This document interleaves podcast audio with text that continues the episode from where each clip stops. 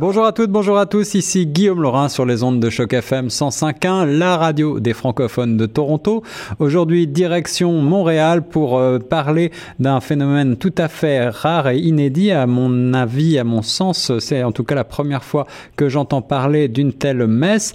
Une messe, oui, on parle de, de religion aujourd'hui dans Par ici la sortie sur choc FM 105.1 puisque j'ai le plaisir euh, d'avoir au bout du fil le, le révérend Jean-Jacques Goulet en compagnie du professeur Norman Cornette, notre, euh, notre bien-aimé professeur euh, correspondant de Choc FM pour plusieurs sujets, mais aujourd'hui il intervient en tant que spécialiste en sciences des religions et on va parler d'une messe, d'une messe tout à fait particulière qui a lieu dimanche prochain à 18h30 euh, et cette messe est une célébration avec la communauté LGBTQ, une messe de la fierté. Alors messieurs, tout d'abord bonjour.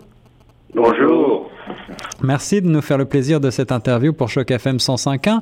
Euh, Pouvez-vous présenter euh, euh, cet événement et euh, dans quel cadre euh, il a été décidé de, de, eh ben d'effectuer un rapprochement avec la communauté, la communauté LGBTQ et, et, et l'Église?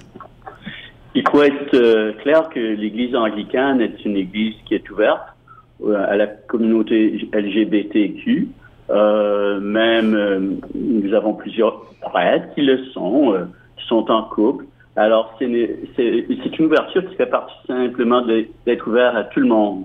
Alors, spécifiquement pour ce qui est de, de, la fierté et de la semaine de la fierté, ça fait des années que la cathédrale est impliquée dans la semaine de la fierté à Montréal ici. Oui. il y a une journée communautaire où tous les organismes qui sont impliqués dans des services pour la communauté gay euh, sont, euh, prennent la rue Sainte-Catherine dans le village et on participe depuis plusieurs années. Et euh, aussi le lendemain, il y a la parade.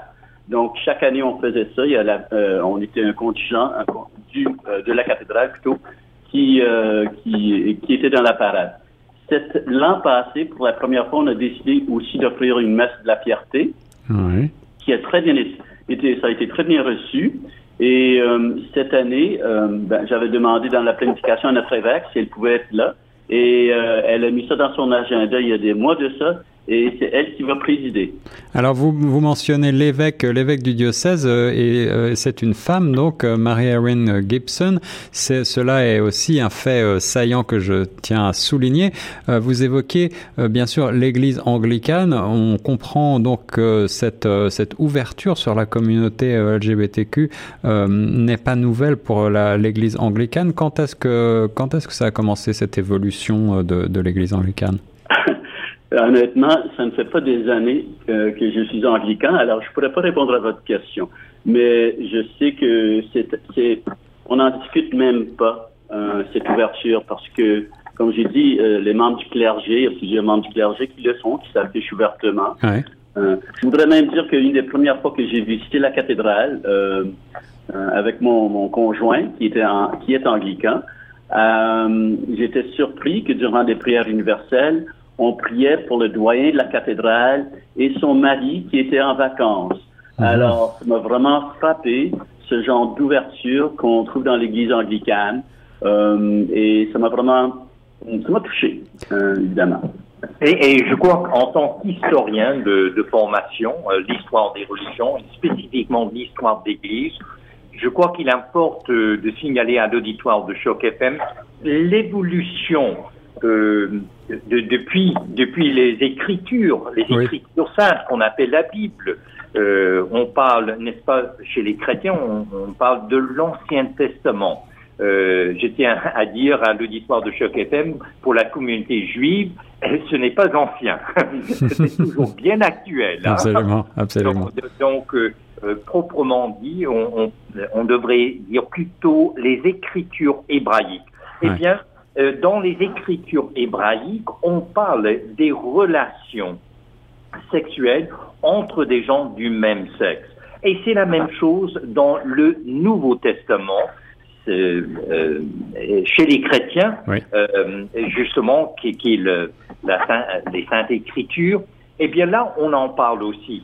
Mais il y a un grand défi et, et on ne peut pas, et c'est ça que je tiens à souligner à l'auditoire de Choc FM, on ne peut pas un seul, un autant prendre pour acquis cette, messe de la fierté parce que elle est le résultat d'un très long pèlerinage. Et je dirais même, euh, Monsieur euh, il y a deux parallèles entre la société et l'Église. Et souvent, l'une miroite l'autre. Et donc, tout comme la société est en évolution, mais c'est la même chose chez l'Église.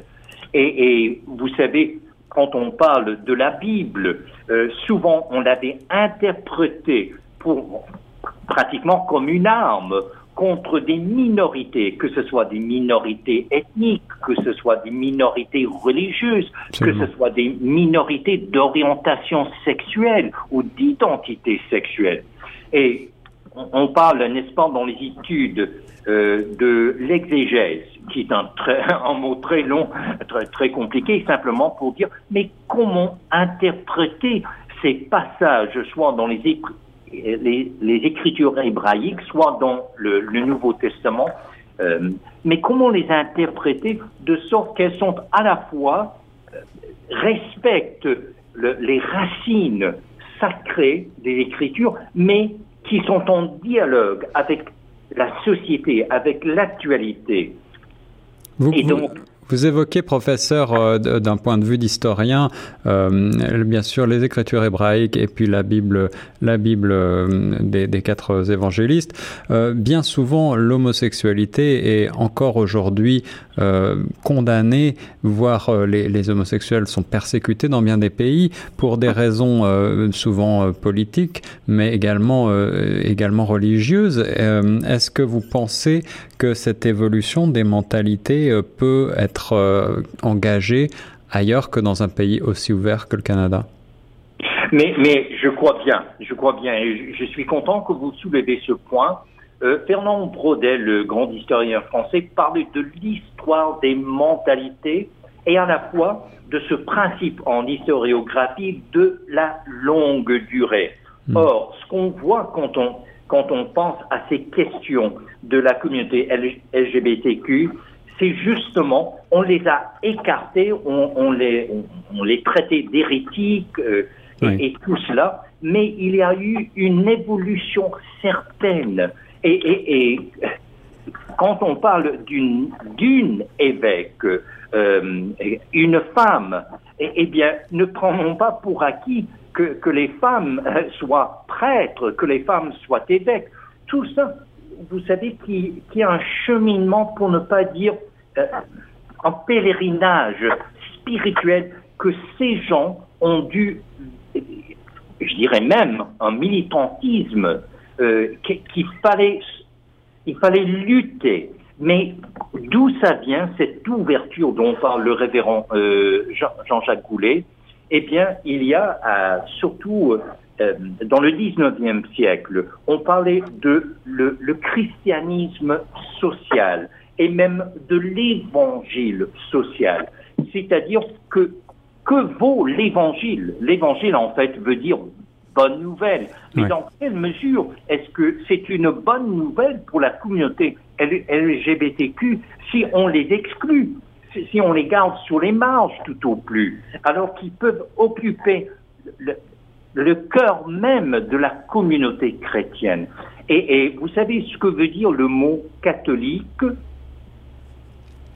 Eh bien, euh, je vous laisse le, le, le soin, de, je vous laisse le soin de développer. Mais littéralement, le mot veut dire universel, qui comprend tous et chacun. Donc, l'Église aspire à cette université, universalité qu'on comprend tous et chacun, qui mmh. a de la place pour tout le monde. Eh bien, mais et, et je tiens à souligner euh, aussi on, a tous entendu parler, n'est-ce pas, de, du révérend Dr. Martin Luther King mm -hmm. Jr. Mais ne prenons pas pour acquis les droits des minorités euh, visibles. De, C'était lui qui avait fait son doctorat, je tiens à souligner, en théologie. Mais, mais il, il voyait à quel point il ne faut pas séparer la théorie de la pratique chez les chrétiens, c'est-à-dire la théologie de de l'œuvre pastorale. Il faut effectuer une synthèse de sorte que ces principes éternels qu'on chérit tous deviennent des réalités sur terre. Et c'est pour cela qu'on parle d'un évangile social. Or, je vois cette ouverture qu'on va fêter, qu'on va célébrer à la cathédrale Christchurch ce dimanche pour la messe de la fierté. Je vois ça justement comme le couronnement de, d'être universel et de joindre la théorie à la pratique chez les chrétiens. Euh, euh, Marx, Karl Marx avait souvent raison de critiquer les chrétiens, mais il ne parle que l'au-delà, il ne parle que du, que du ciel. Mais qu'est-ce que ça vaut sur terre, en fait? Et c'est ça, c'est ça le message, la bonne nouvelle de l'Évangile. C'est que ces beaux idéaux, ces beaux principes, eh bien, qu'elles se réalisent dans l'Église. Une bonne nouvelle en tout cas que celle de cette évolution, évolution euh, des mentalités, évolution de la société, évolution de l'Église, reconnaissance du mouvement LGBTQ par euh, l'Église, en tout cas une partie de l'Église, l'Église anglicane. Euh, révérend Jean-Jacques Goulet, est-ce que vous pouvez nous en dire plus sur ce qui va se passer exactement dimanche prochain à la cathédrale Christchurch Il y aura, je crois, une, une, une messe bilingue, c'est bien ça? Euh, Oui, la messe va être bilingue. Nous aurons euh, un quatuor de la cathédrale.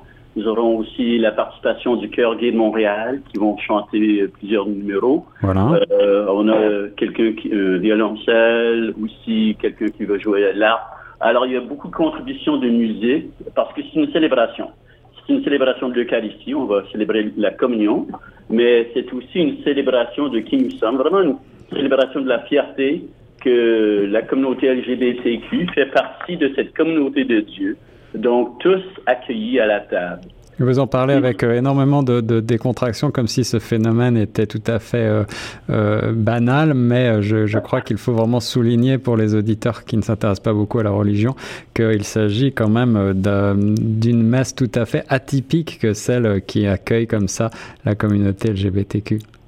Définitivement, définitivement. Je dirais même que euh, peut-être je parle, je parle avec enthousiasme parce que c'est quelque chose que je trouve très important pour l'Église, euh, parce que l'Église chrétienne n'a pas toujours été très ouverte. L'Église anglicane l'est beaucoup plus, mais c'est une façon de, de, passer le message à tous ceux qui ont été exclus, mhm. comme disait le professeur Cornette depuis si longtemps, qu'il a, il y a une place dans l'Église pour tout le monde. Et euh, je trouve que c'est très important, même à la cathédrale cette année pour la deuxième année consécutive. Autour de, au-dessus de l'hôtel, nous allons avoir des banderoles avec toutes les couleurs de l'arc-en-ciel. Donc vraiment un symbole très très fort, très puissant pour dire que tous font partie de cette communauté. Euh, personne n'est exclu. Un beau symbole de tolérance et de rapprochement donc entre euh, religion et euh, communauté gay. Messieurs, merci beaucoup. Est-ce que vous avez un mot de la fin pour les auditeurs de Choc FM 105.1 Oui, tout à fait, euh, Monsieur Laurent. Vous savez, en philosophie, on parle des premiers principes. Or, quand on va à l'essence du christianisme, à l'essence de l'évangile, c'est-à-dire de cette bonne nouvelle du Christ, eh bien, quel est le premier principe? C'est celui qu'on évoque, l'amour. Alors, dans quelle eh mesure Et souvent, souvent, les laïcs et les, les, critiques ont eu raison de dire, mais il y a un double discours chez les chrétiens. Absolument. Ils, parlent de l'amour, mais ils, nous excluent. Eh bien, le moment est venu vraiment de passer des paroles aux gestes. Et c'est ça l'amour. Merci beaucoup, professeur Cornette. Merci, révérend euh, Jean-Jacques Goulet, pour avoir évoqué avec nous euh, ce phénomène tout à fait exceptionnel, ce rapprochement au travers d'une messe qui euh, fête et qui célèbre la fierté gay. Ça aura lieu donc à Montréal dimanche prochain. Et je vous remercie et nous on continue sur Choc FM 105.1.